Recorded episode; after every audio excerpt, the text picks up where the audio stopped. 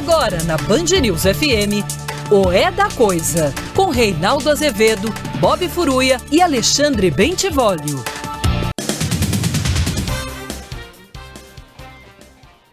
Boa noite, são 18 horas e 1 minuto no horário de Brasília. Começa agora para todo o Brasil mais uma edição de É da Coisa e você conhece toda aquela coisa de onde procurar, etc e tal. Vamos ganhar tempo que temos muita coisa. Boa noite, Bob Furuia. Boa noite. Boa noite, Bolio Bene. Boa noite. Olha aqui. Em 1973, faz tempo, eu tinha 12 aninhos. Saiu um disco da Betânia, de um show dela, chamado Drama, Luz da Noite. Né? Eu devo ter ouvido o disco, tinha ali uns 12, 13 mesmo. E foi quando eu entrei em contato com uma expressão que eu falei, olha, que será que é? Né? Aí eu falei com a minha professora, uma professora que me adotou, intelectualmente falando, que eu era ruim de bola, sabe, Bob Furuia? Tinha que me destacar em alguma coisa. É? E É? É. Hum, Sim. eu não vou falar o E que o. Chico Buarque, que é bom de bola e bom de literatura? Bom, e ainda bonitão, a mulherada gosta. Enfim, tem gente que tem sorte. Né? É, aí eu vi aquela expressão, falei, ah, tá, fui falar com a professora, já ganhei um livrinho, não entendi direito, mas depois fui entendendo, depois fui entendendo. Né? E então vocês vão ouvir agora a música Luz da Noite, que é o subtítulo do disco Drama, que na verdade é o show, né? Drama, que tem uma introdução, tem um texto. A Betânia costuma fazer isso, né? É, ela fala muitos textos de poesia, textos de prosa. Solta, Vale Bem. Tentar captar um instante já, que de tão fugitivo não é mais, porque tornou-se um novo instante. Cada coisa tem um instante em que ela é. Eu quero apossar-me do é da coisa. Eu tenho um pouco de medo, medo ainda de me entregar, pois o próximo instante é desconhecido. Luz da noite cobre meu sonho desperto. Minha mão, tua palavra, retrato, meu espelho perto. Procuro na taça transparente. O batom da tua boca, palco vazio, janela fechada, cenário sem brilho. Luz da noite cobre meus Muito bem, Luz da Noite do Caetano Veloso, com a participação da própria Betânia na composição, o que é raro. E vocês ouviram ali a expressão de O é Clarice? Lispector, o é da coisa, né? Neste dia de hoje, cultural. neste dia de hoje, em que Clarice Lispector faz 100 anos. Viram, meninos, o enigma que estava lá quando eu mandei as músicas? Falei, tem um enigma aí. tá aí a linda Clarice Lispector, que nasceu na Ucrânia e fez carreira no Brasil como escritora ímpar, tradutora. É um texto difícil e encantador.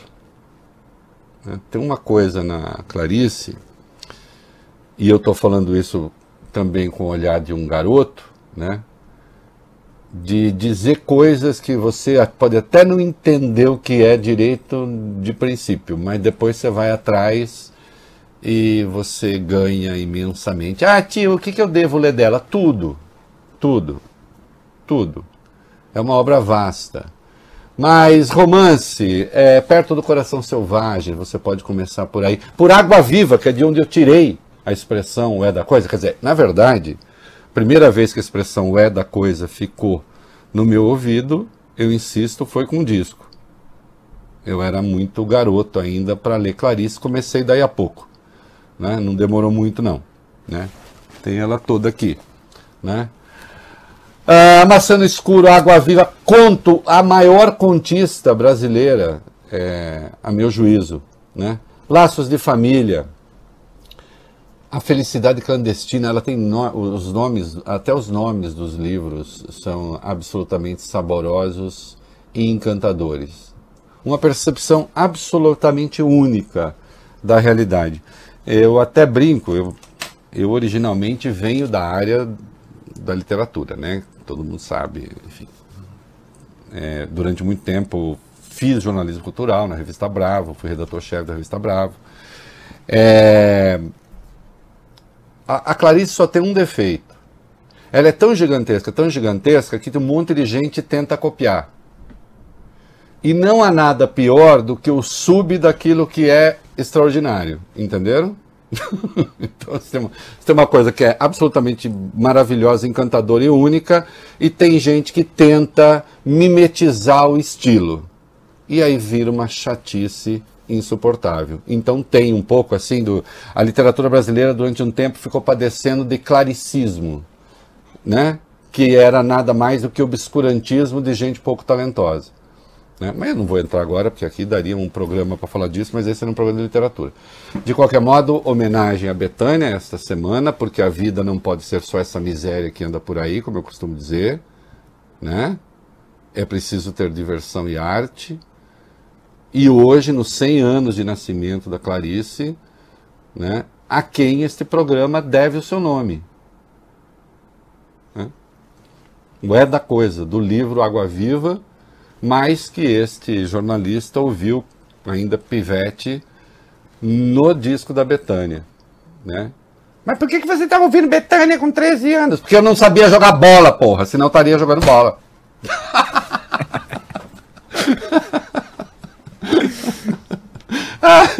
Ninguém esperava essa resposta. Né? Falar, ah, não, é porque eu era muito inteligente. Não, até não era burro, mas de qualquer modo. Nem era muito burro, mas de qualquer modo. Considerando, Bob Furuia, que eu não virei jogador de futebol, acho que não perdi meu tempo. Uhum, saiu ganhando. é isso aí. Viva a Clarice Lispector. Uh, olha aqui. Feita essa introdução de que você deve ter Clarice na sua veia, né?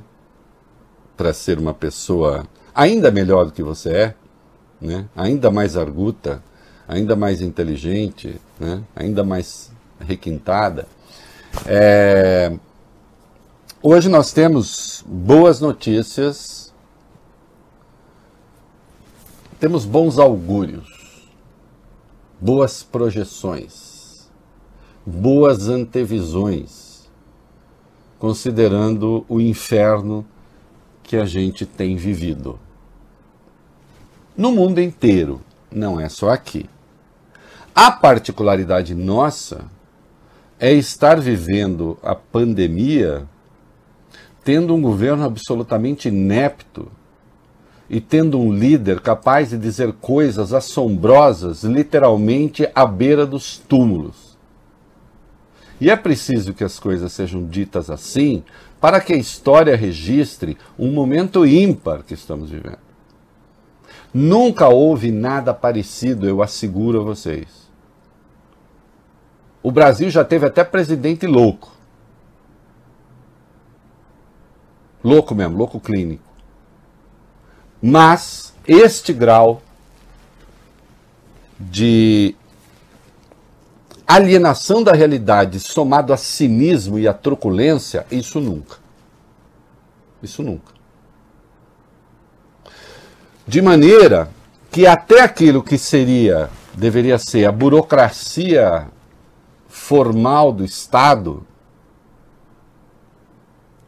que portanto agiria com uma certa independência a despeito do governante, também isso está severamente comprometido. Eu já disse isso aqui, estou escrevendo amanhã, escrevo isso amanhã na minha coluna na Folha. é, e tenho dito em toda parte, infelizmente, o Brasil deve dar uma banana à Agência Nacional de Vigilância Sanitária, Anvisa, que tem bons serviços prestados ao país. Mas acabou, não podemos mais confiar. E ainda bem que temos é, uma Constituição que, no caso da saúde, a despeito de todas as precariedades, atribui, em última instância, a decisão ao Supremo. O Luiz Fux, aliás, disse que vai pôr em votação as ações que estão lá que tratam da obrigatoriedade da vacina e coisas correlatas. Já não era sem tempo. É muito melhor do que ficar cantando as glórias de Sérgio Moro em discurso inoportuno, este defunto moral. Ainda hoje nós vamos ver mais uma vez porque é um defunto moral da Lava Jato. Ou então ficar misturando questão legislativa com orgia para apelar à metáfora uh, a que recorreu este digníssimo senhor. Então está na hora realmente do Supremo votar as ações que estão lá. Como devemos ter a segurança de que, havendo uma certificação da vacina, da Coronavac e outras, o Supremo pode sim autorizar a vacinação. Né? Assim como vai pensar sobre a obrigatoriedade, e acho que tem de ser obrigatória. Obrigatória no seguinte sentido: quem não quiser tomar vacina e não tiver uma justificativa para isso, sofrer sanções. Porque você não está sozinho no mundo, você é você, mas também você é suas circunstâncias. Né? Para apelar a um filósofo conservador de direita, Ortega y Gasset. Momento não cultural. é comunista. Também não é um fascista. Né? E mais, como eu deixei claro aqui ontem, nós temos uma lei e nós não precisamos do registro da vacina na Anvisa para que essa vacina possa ser aplicada. Serve a congênere da Anvisa dos Estados Unidos, da União Europeia, do Japão e da China. Hoje a Anvisa, nós vamos ver, soltou aí um documento, uma coisa não, nós já vamos ver daqui a pouco. Agora,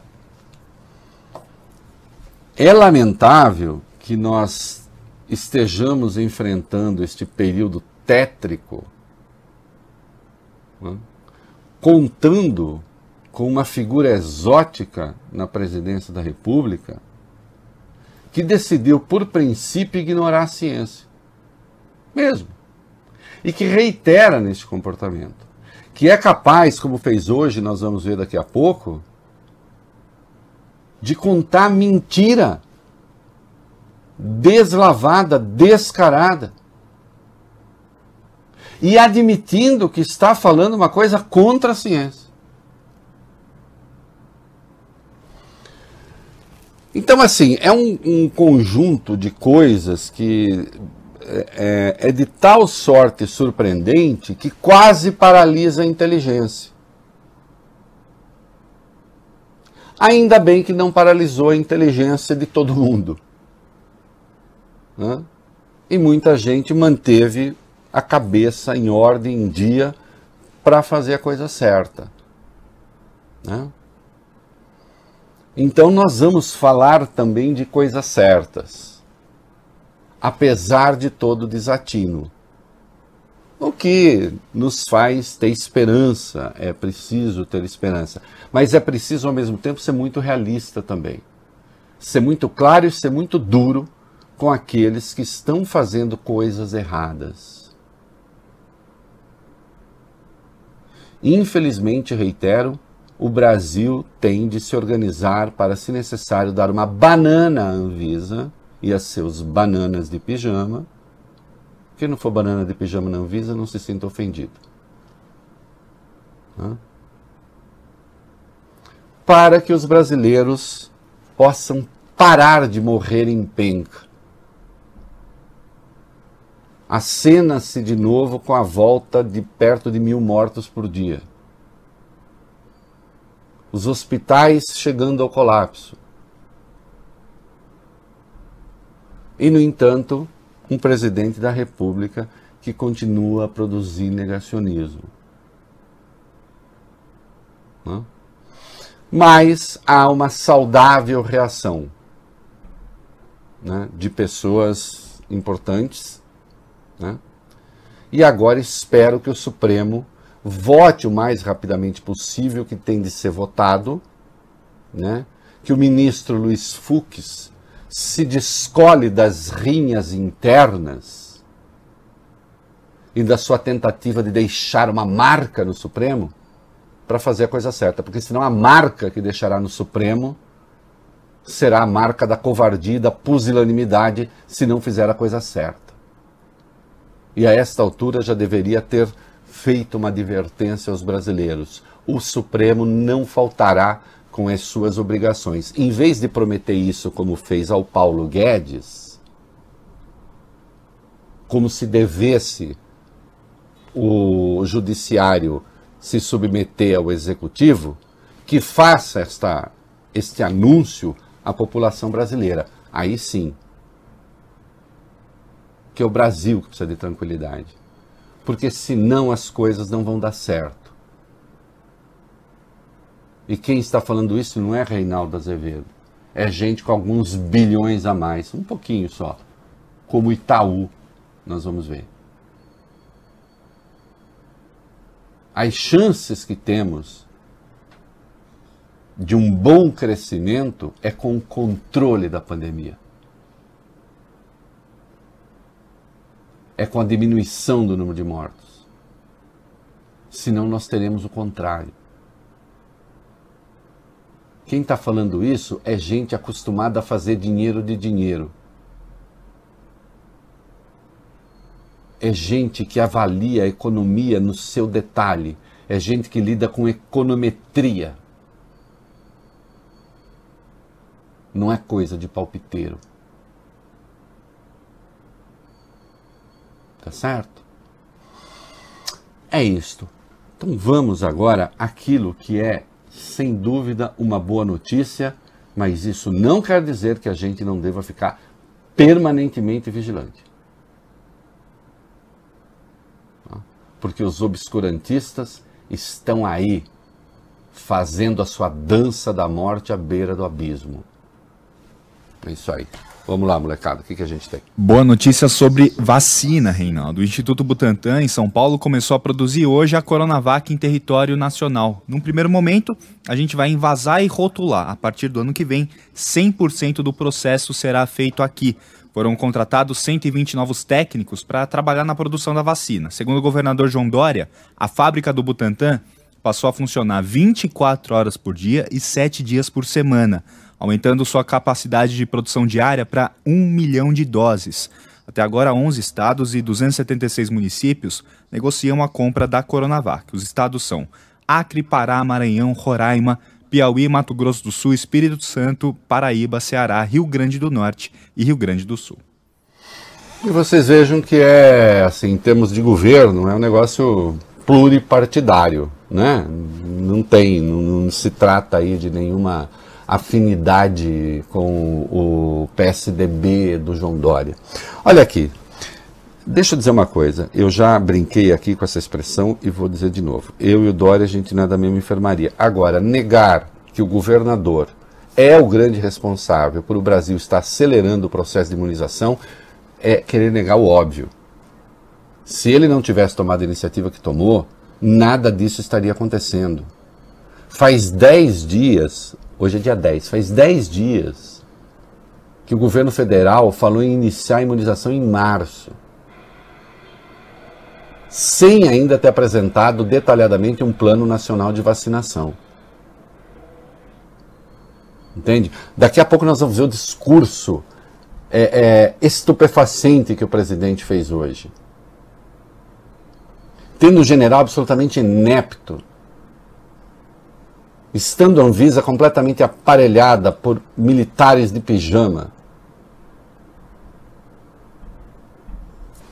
Ah, o Dória fez isso para ganhar voto. É mesmo que bom.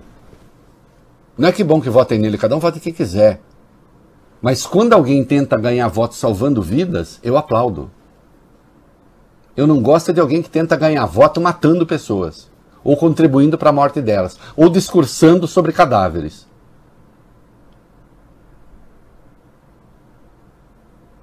Então eu vejo, às vezes, certa imprensa decretando uma espécie de empate entre Bolsonaro e Dória. Ah, os dois estão errando. Lamento. O Dória está errando em quê? Neste particular. Você pode ter 500 outros erros. Eu, por exemplo, fosse ele, mandaria menos spam por WhatsApp para os outros. Acho um erro. Mas é um erro que mais o prejudica do que prejudica outros. Não prejudica ninguém. No que interessa na questão da vacina, qual foi o erro dele? Ter investido na vacina? Ter investido na imunização? Ter cobrado do governo? Governo sabotando abertamente a Coronavac? Fez muito bem anunciar vacinação em janeiro. Vou dar um calendário. Porque, em última instância, não será a Anvisa decidir.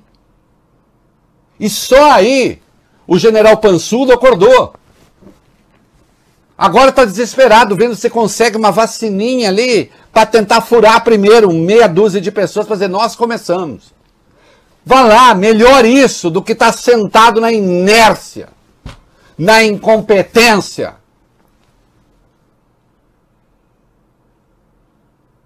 Então vamos parar com esse negócio. Como eu li um articulista, aquela gente assim que fala, ah, eu vou escrever um artigo agora para ver se o Jair Bolsonaro me acha uma pessoa isenta, porque eu sei que ele acha que eu não gosto dele, então agora eu vou escrever porque ele vai ler e falar assim, ah, até que ele não é tão mal. Nossa senhora. Você não tem que escrever artigo para agradar ou desagradar esse ou aquele. Você que, que fez isso. Escreva um artigo decente, comprometido com os fatos. Porque ali, ah, não, o Dória também errou. Quem errou? Errou o quê? Tudo aquilo que ele disse para o general não é verdade. O governo botou todo aquele dinheiro nas outras vacinas e nem um tostão na, na, na Coronavac? Fez o protocolo e mandou as favas de entendimento? Porque se tem disputa política, bom, eu insisto, por que, que o Bolsonaro não disputa com Dória salvando vidas também? Hum? Por quê? Não fosse o demônio falando, demônio é uma metáfora, né? No ouvido, teria enchido a Coronavac de dinheiro e falado: isso é coisa do governo federal. em vez de praticar negacionismo burro ameaçando a vida das pessoas. Hã? Não sei se vai render voto ou não pro Dória. Isso é lá com ele. Agora, se tá caçando votos, oferecendo a vacina, eu aplaudo. Eu vaio quem caça votos cavando túmulos. Entenderam? Ah, tá fazendo declaração de voto? Não, nem sei se eu vou votar no Dória se eu for candidato. A vacina é muito importante, mas não vai ser a única coisa a definir meu voto. Só estou dizendo que não há nada de errado em ele fazer a vacina, por óbvio, e se acontecer, usar o pioneirismo da vacina como um elemento eleitoral. O que você espera de um político? O que você espera de um governante, senão que responda a uma demanda das pessoas quando essa demanda aparece? Com esse grau de urgência. Pera lá. Pera lá. Uma coisa é ser isento, outra coisa é ser burro. E há uma diferença entre isenção e isentismo. O isentismo é a administração cínica da isenção. A isenção é quando você realmente, porque é isento, pode falar o que você pensa. Acabou. Porque você realmente não tem vínculo com ninguém, como eu não tenho. Entende?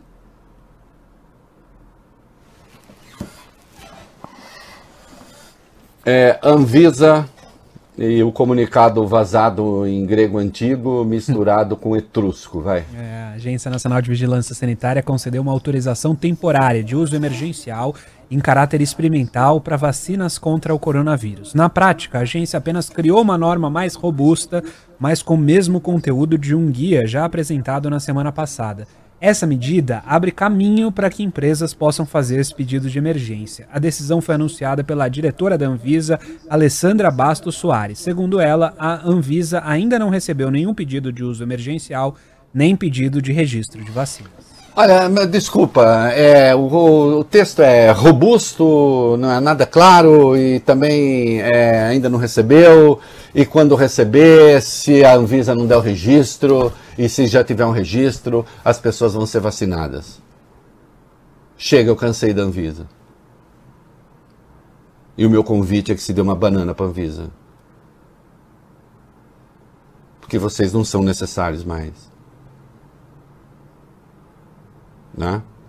Se vocês quiserem ser necessários, tornem-se necessários. Chega.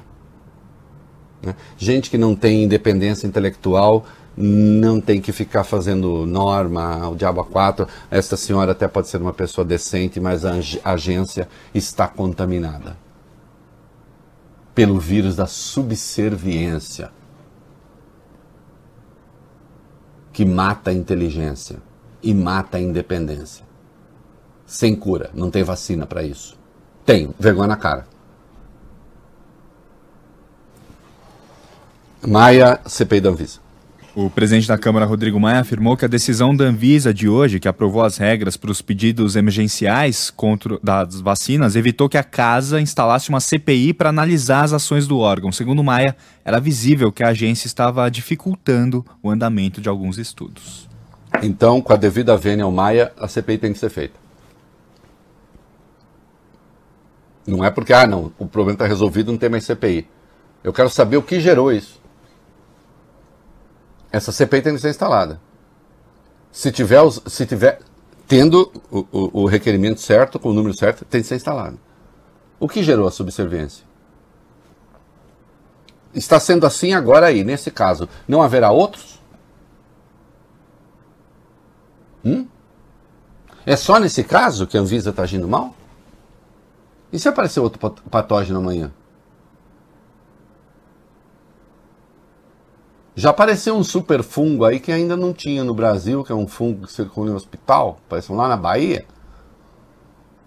Entende? E que não responde a boa parte, a quase nenhuma das drogas disponíveis. E mata 39% das pessoas. não estou fazendo terrorismo. É um fato. Nós temos, nós temos uma agência de vigilância sanitária com independência para cuidar dessas coisas? Ah, não, não representa uma ameaça como coronavírus, não é nada disso não. Mas considerando o número de pessoas hospitalizadas que a gente tem, em razão também do coronavírus, do coronavírus, né, com Covid-19, essa agência tem que ser esquadrinhada. As pessoas têm que sentar lá para depor. Explicar o que estão fazendo lá. Não é porque agora fez documento, ah, então se livrou. Não, se livrou não. Nesse caso não basta pedir desculpa.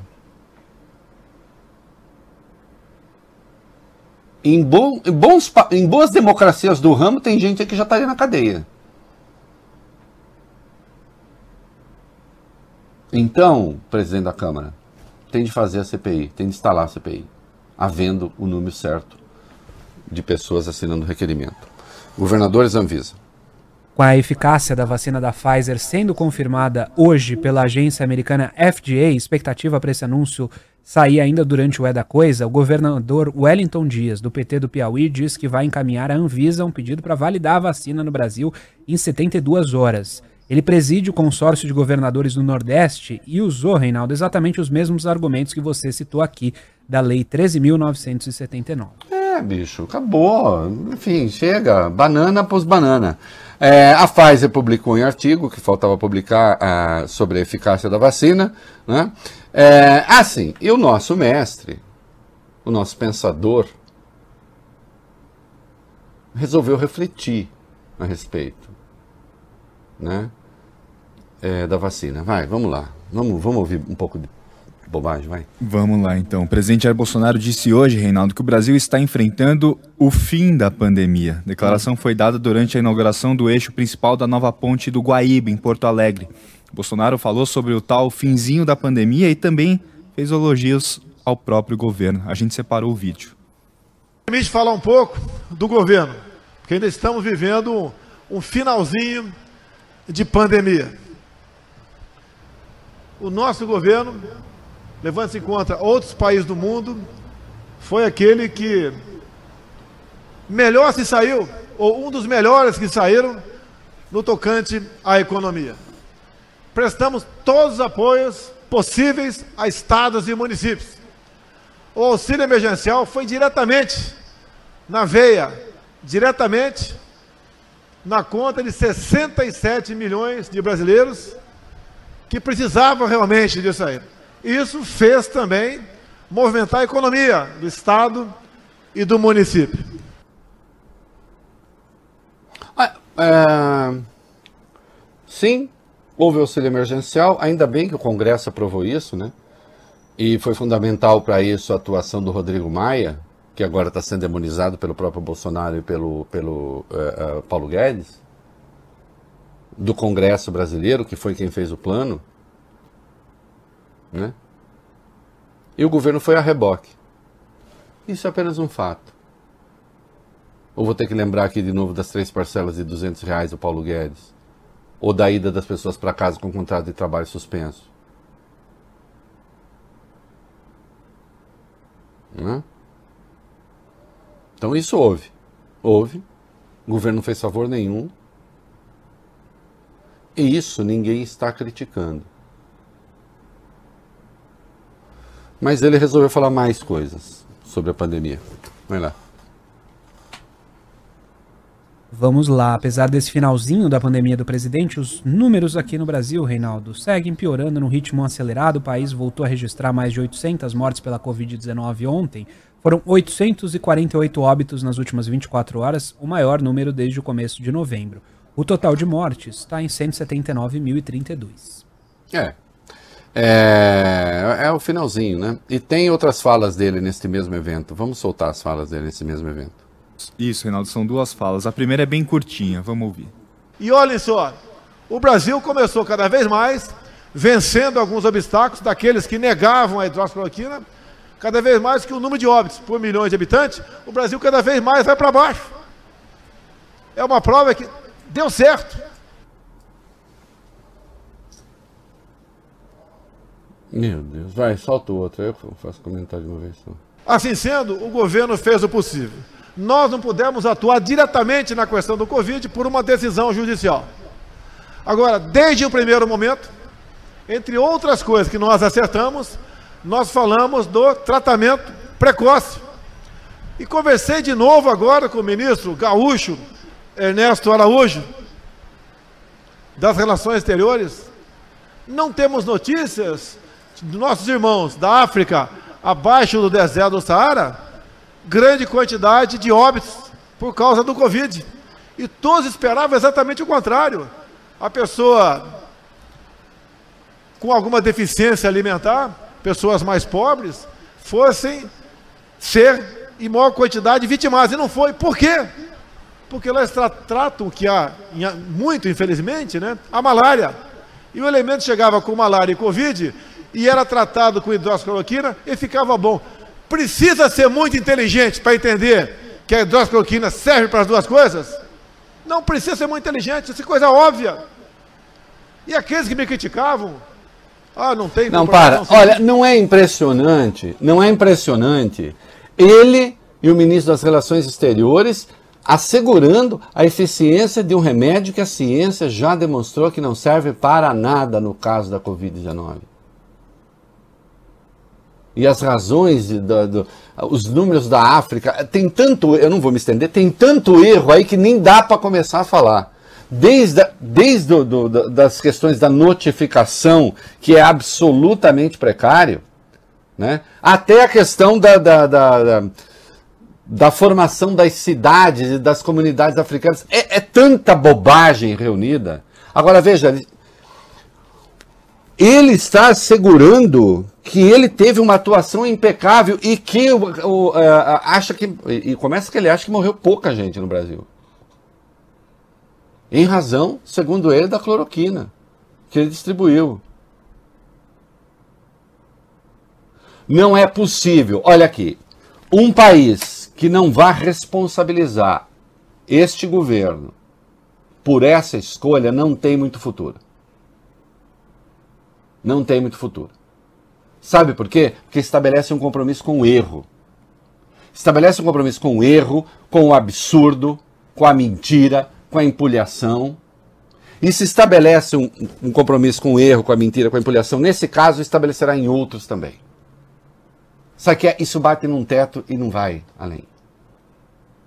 Esse governo tem que ser responsabilizado, civil e criminalmente, por essa escolha. Porque está aí, ela é clara, ela é consciente, ela é admitida.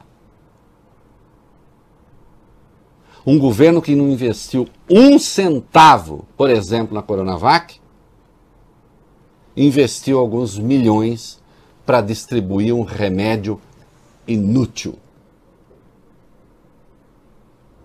E ele tem a cara de pau de afirmar que isso foi eficaz. Dizer o quê? E aí me vem alguns bananas, com a devida vênia, bananas também, decretar o empate entre o Dória e o Bolsonaro nesta questão da vacina? Não. Não. Nós só vamos sair da inércia porque o governador de São Paulo tomou providência. Isso é um fato. Ou a gente passa a dar crédito a quem tem, ou as coisas vão se complicar muito. Vamos começar. Meninos, eu vou fazer umas escolhas aí de números e tal, mas tá tudo muito perto, tá? Vocês não vão se atrapalhar não se vocês estiverem com o texto aí na tela. Quanto hum, tempo vai, Ben? Certo. Quatro minutos. Quatro minutos, muito bem. Olha aqui, em 78, é, a Betânia lançou o seu disco mais vendido, mais de um milhão de cópias, que à época era um número extraordinário, né? É, tem uma música do Gonzaguinha, que eu confesso, não é exatamente do meu gosto, mas virou um sucesso formidável na voz dela, vendeu muito, faz parte da história dela, um monte de gente adora. Tem aí uma, uma figura de linguagem que é chamada gradação nessa música, né? Logo de cara. É... E é isso, solta, Vale Bene. Chega de tentar dissimular e disfarçar e esconder o que não dá mais pra ocultar e eu não posso mais calar, já que o brilho desse olhar foi traidor. Entregou o que você tentou conter, o que você não quis desabafar e me cortou.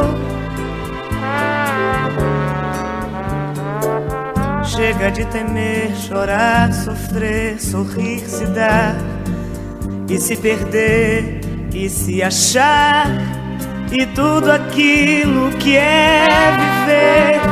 Eu quero mais. Eu quero mais é me abrir e que essa vida entre assim, como se fosse o sol desvirginando a madrugada Quero sentir a dor dessa manhã. É isso, explode coração. Foi até nome de uma novela, se não me engano, né? A música foi um, um estouro. E aí tem essas sinonímias com gradações, né? Chega de temer, chorar, sofrer e se perder, e se achar e tudo aquilo. Muito bem.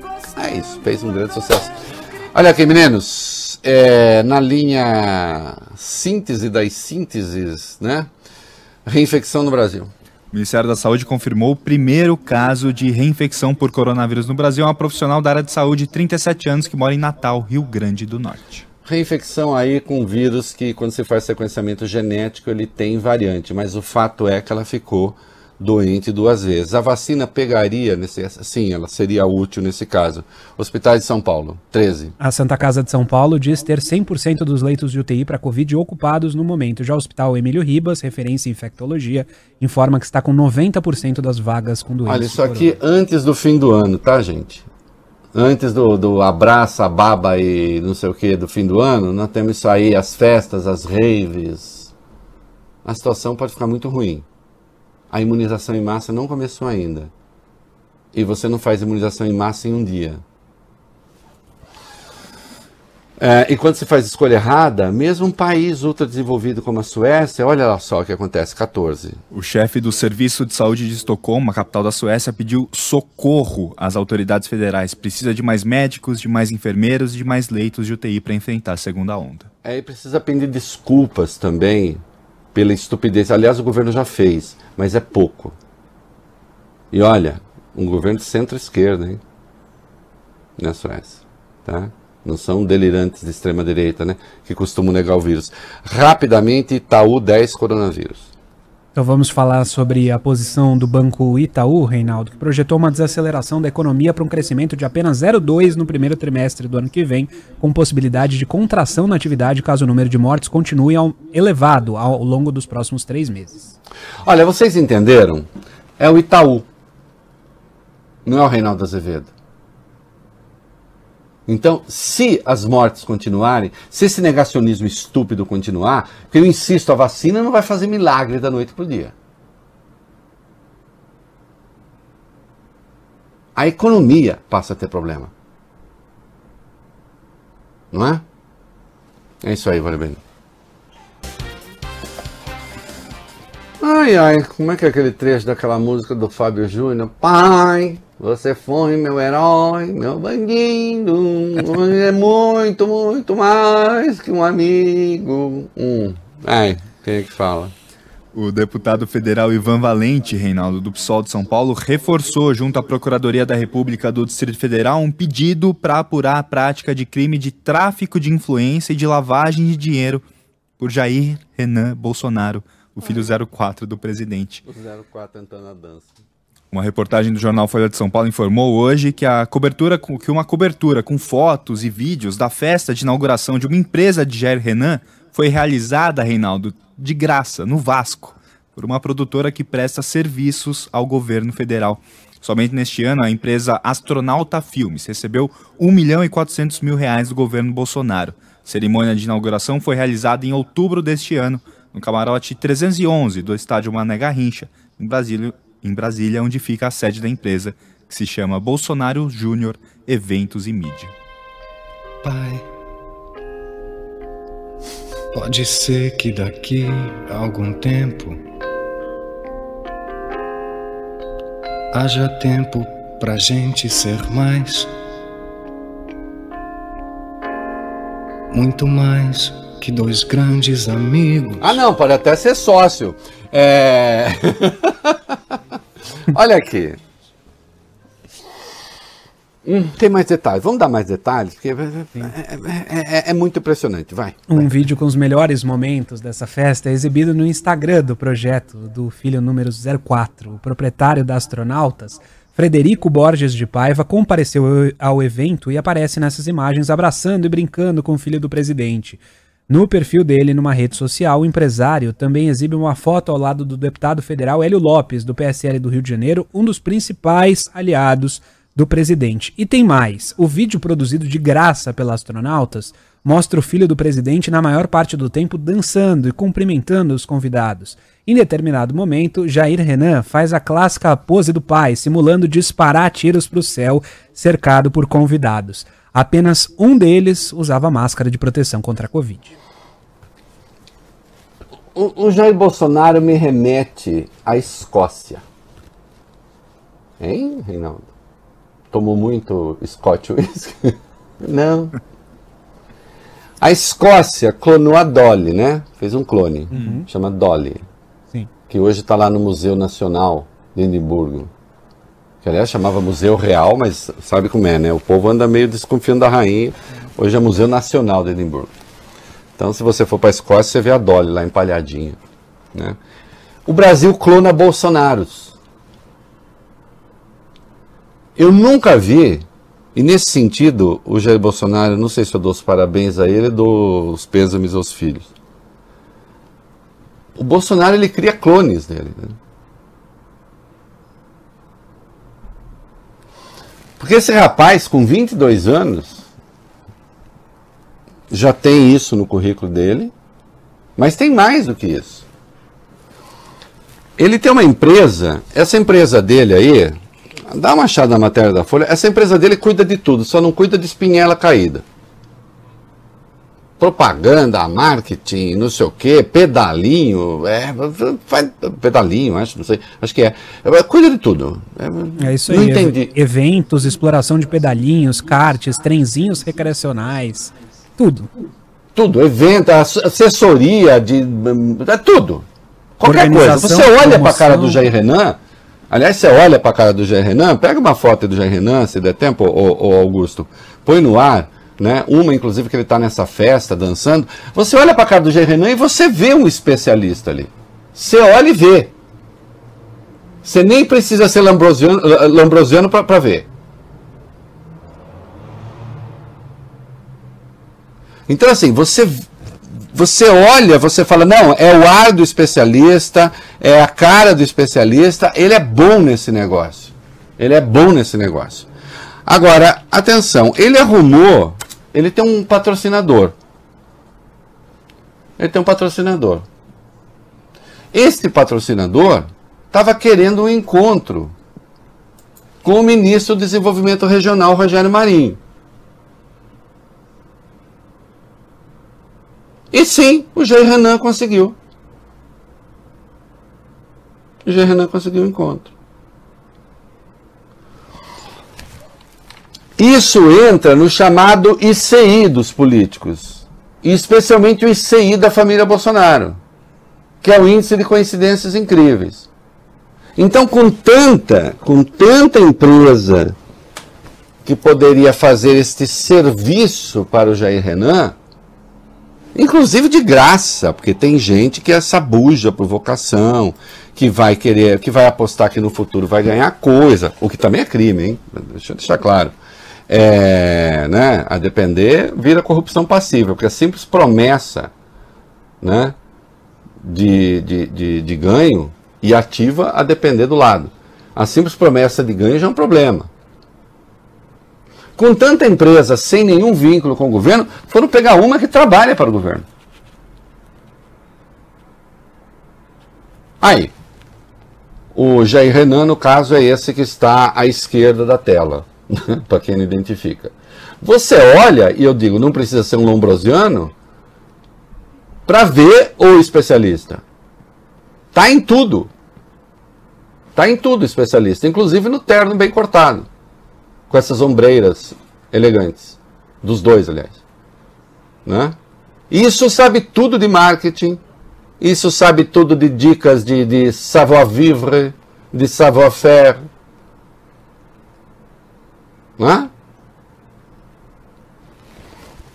Bom, o que, que eu vou falar?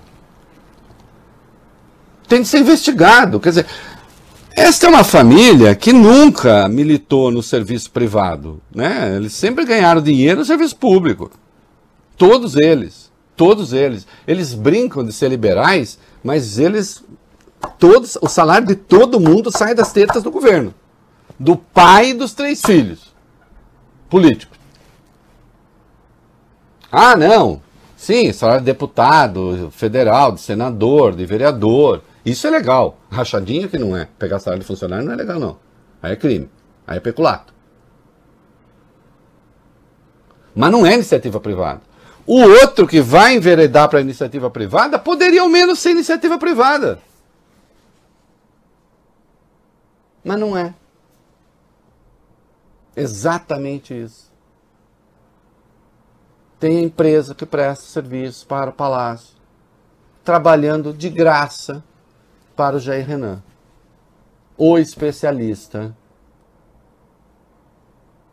em marketing, como é que é? O que está aí na matéria? É especialista o quê? O que, que a empresa faz mesmo? Objeto da empresa? Ah, faz muita coisa, Reinaldo. Ah, não, mas vamos, então, não temos que falar, porque você tem que saber Uhum. Que Lombroso estava certo quando Ah, olha para as características físicas da pessoa e intui talentos. Sim. Põe de novo a foto do Jair Renan ali, com aquele terno, com aquelas ombreiras, com aquele corte. E aí, olha lá. E a gente fica sabendo, Sim. com esse ar, a gente fica sabendo que ele é especialista em quê mesmo? É, organização, promoção e criação de conteúdo publicitário para feiras, leilões, congressos, conferências, exposições comerciais e profissionais. Para um pouquinho. É, não é só isso. Se, se você quiser criar feira, congresso, não sei o que tal, Jair Renan na cabeça. Você olha para ele e saca que ele sabe isso. Mas não é só isso, não. Não. Hum. Também oferece profissionais para operar a infraestrutura dos lugares onde ocorra- ocorrem esses eventos. A infraestrutura também. É. Também tá- temos a parte de engenharia. É. Sim, tem, porque tem que ter engenheiro aí, É. né? Tem que ter engenheiro. Ah, Além da exploração de pedalinhos, karts e trenzinhos recreacionais. Coisas eu correlatas. adorei o trenzinho recreacional. Eu nem sabia que tinha um mercado para trenzinho recreacional. Tem que investigar, né? É, é a única coisa que eu posso dizer a vocês. Ô, Valibene. Hum. É, depois eu te passo o telefone do Jair Renan, que eu sei que você está pensando em fazer um evento assim que passar a pandemia. Antes disso, passar, vamos é. para um comercial. Quatro, né, Voz? Isso. Aqui. Também no disco drama de que eu falei hoje, que é de 1973, está esta versão aí de uma das mais belas músicas do Chico Buarque, chamada Tatuagem, que é da peça Calabar, o Elogio da Traição, que é de 1973, a peça. É, tatuagem que é, a palavra é usada rigorosamente no sentido simbólico e no seu sentido referencial quero ficar no seu corpo feito tatuagem, então aí é o amante que quer ficar, a amante que quer ficar estampada literalmente no amante, grudada nele, etc.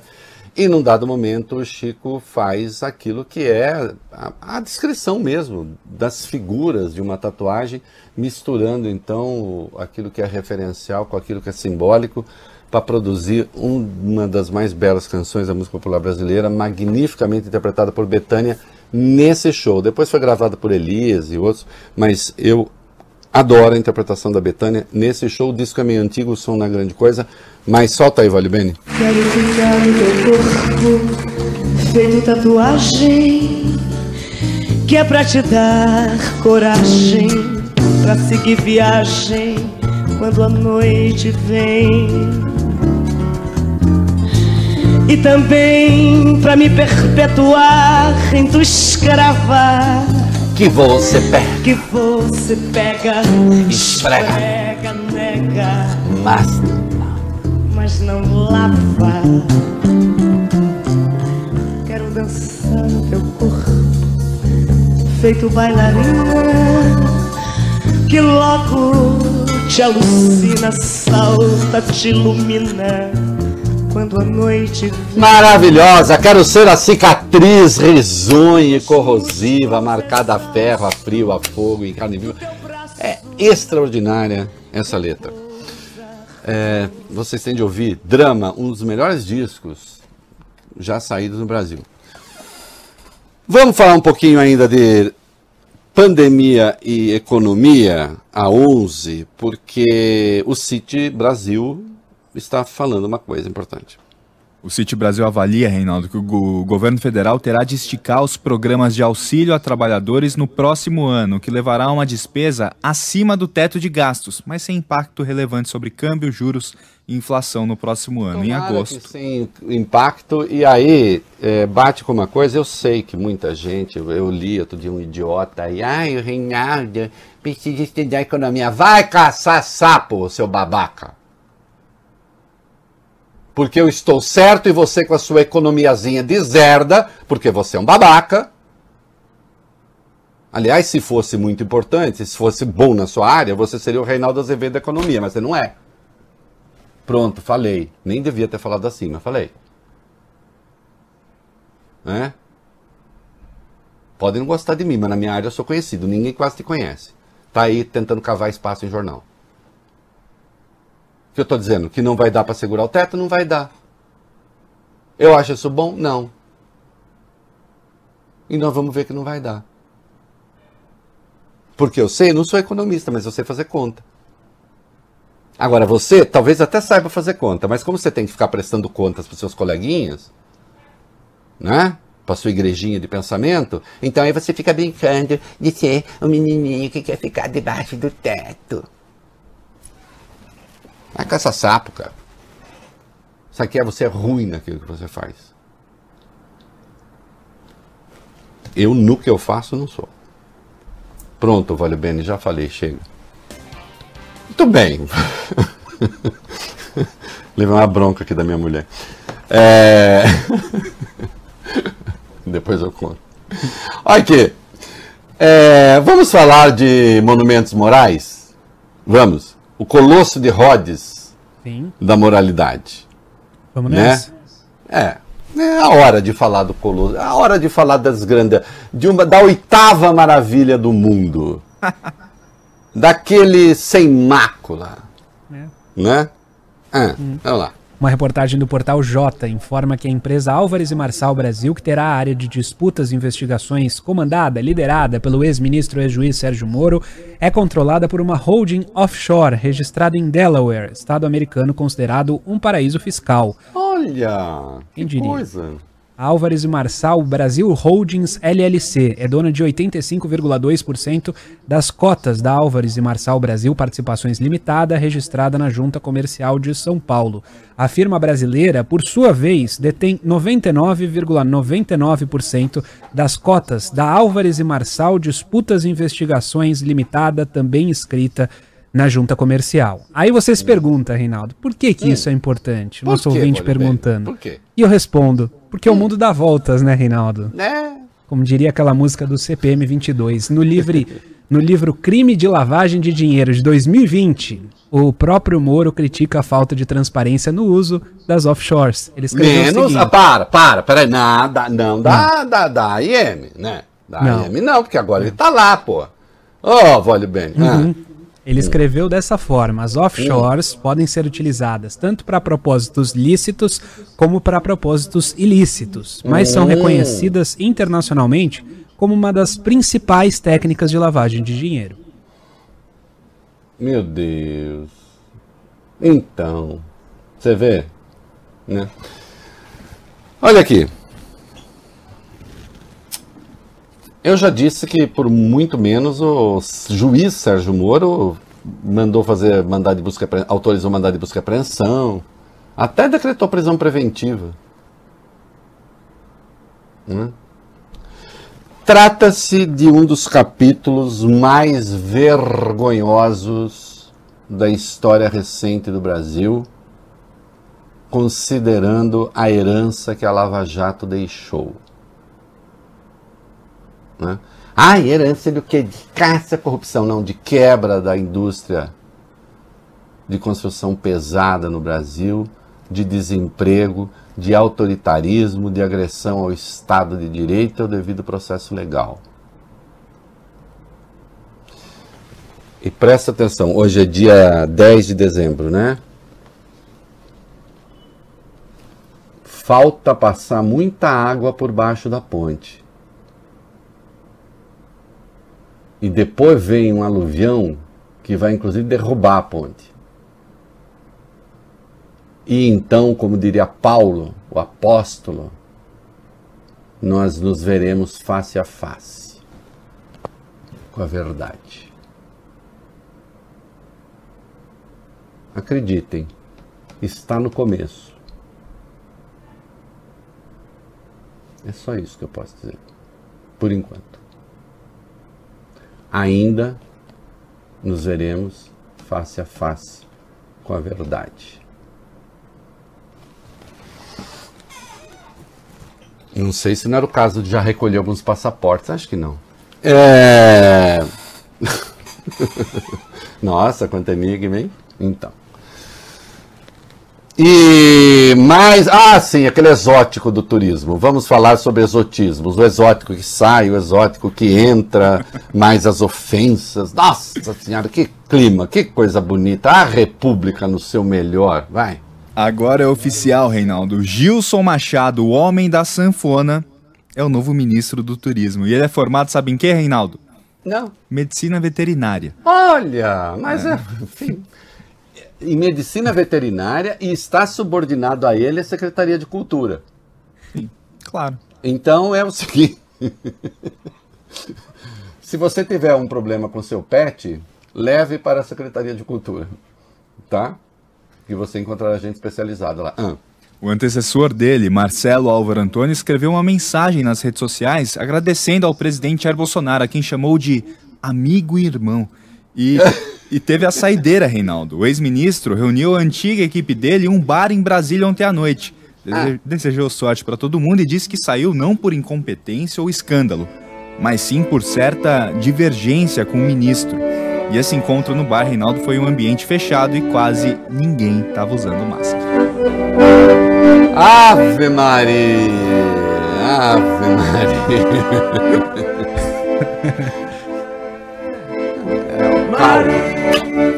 Ah, e apareceu o texto em que o Marcelo Antônio ataca o, o general e tal, e não sei o que. Bom, né? Olha.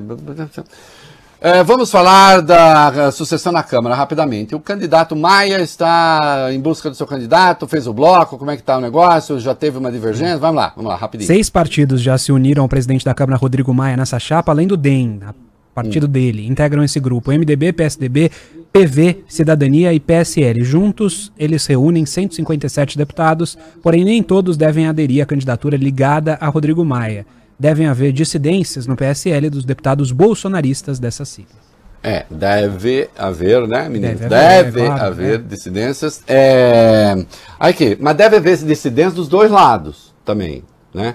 E o, o- Parece que o candidato Maia pode ser. Falam que ele tem uma certa tendência pelo Aguinaldo Ribeiro, do PP, por exemplo, que está no outro bloco, né? que é do partido do Lira. Né?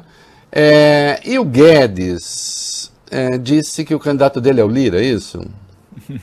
Exato, Reinaldo. Ele ganhou o Arthur Lira, o apoio público do ministro Paulo Guedes. Nos bastidores, o chefe da economia teria dito que Lira é o candidato mais alinhado com as reformas. Agora, Reinaldo, justiça seja feita. Não foi o Rodrigo Maia que aprovou praticamente sozinho, sem a ajuda do governo, a reforma da Previdência? Foi. Foi. Não, é uma sacanagem isso. Mas não só, além da reforma da Previdência, que você aponta muito bem, e o, o, o- o auxílio emergencial. Que o governo não tinha a menor noção do que fazer. O Guedes completamente aparvalhado. Né? Como eu fiz aqui a piada, aspetta il tenore. Espere o tenor. Você tá achando que tá ruim assim? Espere o tenor a depender do que venha por aí. Vamos comercial. Dois, vai. Sim, dois minutos. É, bom, uma notícia triste. Vamos lá. Morreu hoje aos 82 anos de idade o banqueiro Joseph Safra, o homem mais rico do Brasil. O falecimento, segundo a família, foi de causas naturais, com uma fortuna estimada em mais de 110 bilhões de reais. O empresário aparece entre os 40 mais ricos do mundo na lista elaborada pela revista Forbes neste ano.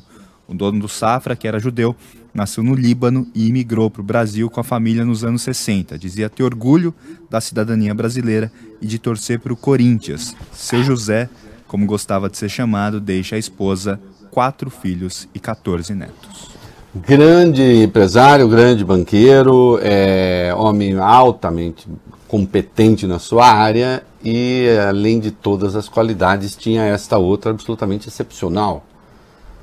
Era corintiano, que é o que acontece. As pessoas vêm de fora aqui, quando elas têm de fazer uma escolha, evidentemente escolhe o Corinthians, né? Porque é a coisa que mais impacta.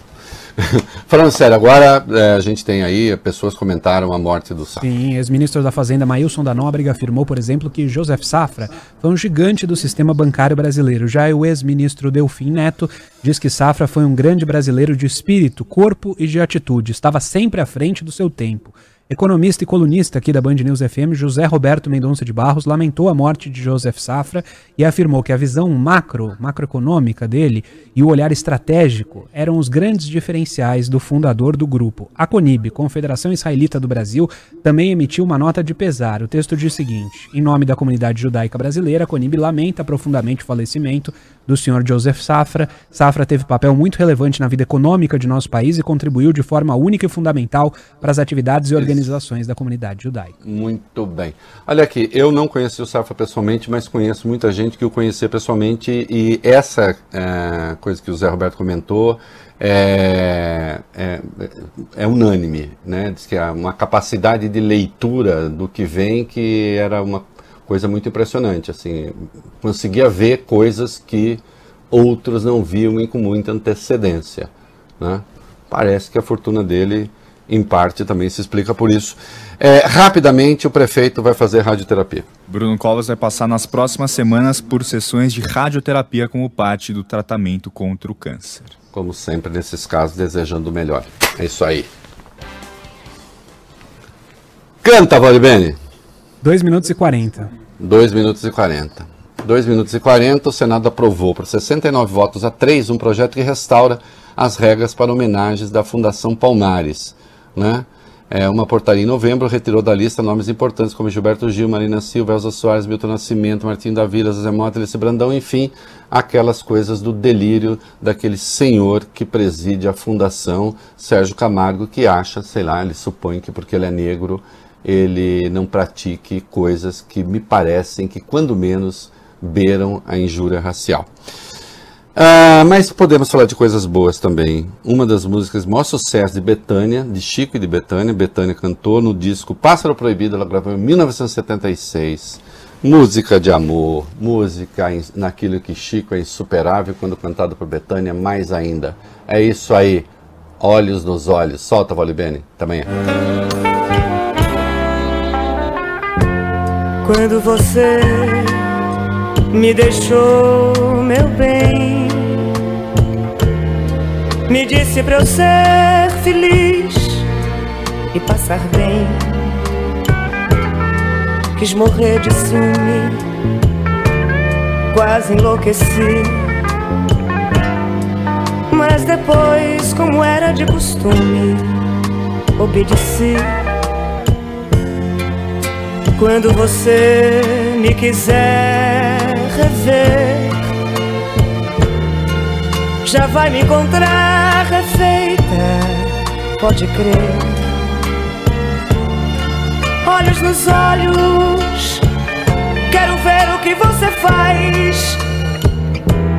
Ao sentir que sem você eu passo bem demais e que venho até remoçando, me pego cantando, sem mais nem porquê. E tantas águas rolaram, tantos homens me amaram, bem mais e melhor que você.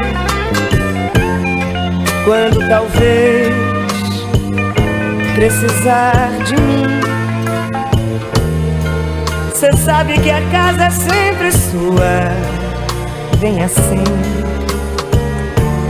olhos nos olhos. Quero ver o que você diz. Quero ver como suporta. Você ouviu o É da Coisa na Band News FM.